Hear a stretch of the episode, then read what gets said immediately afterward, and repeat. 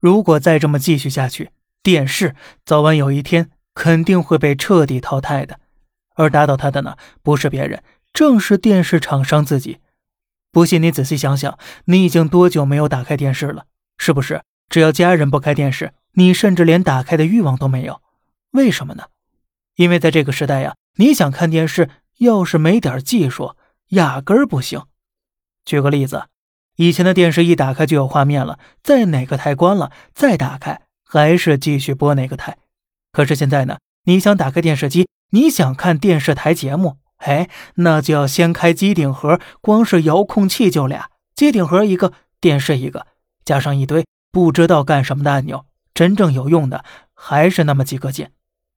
好不容易打开电视了，必须先看段广告，跳转两个页面才能进入你想要的台。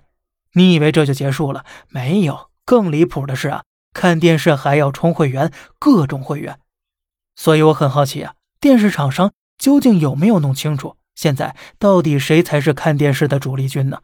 跟随手机成长起来的年轻人，还是为了养家糊口忙得连饭都没时间吃的中年人？很明显都不是。那是谁呀？老年人。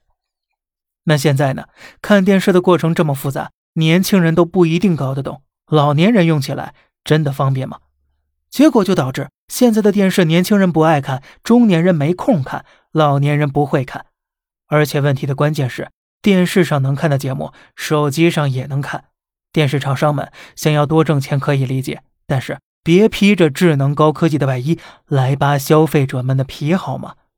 难道时代的进步只是为了给消费者越来越难的遥控器和没完没了的广告会员吗？关键是，你就算有了会员了，还是有广告。你问就是。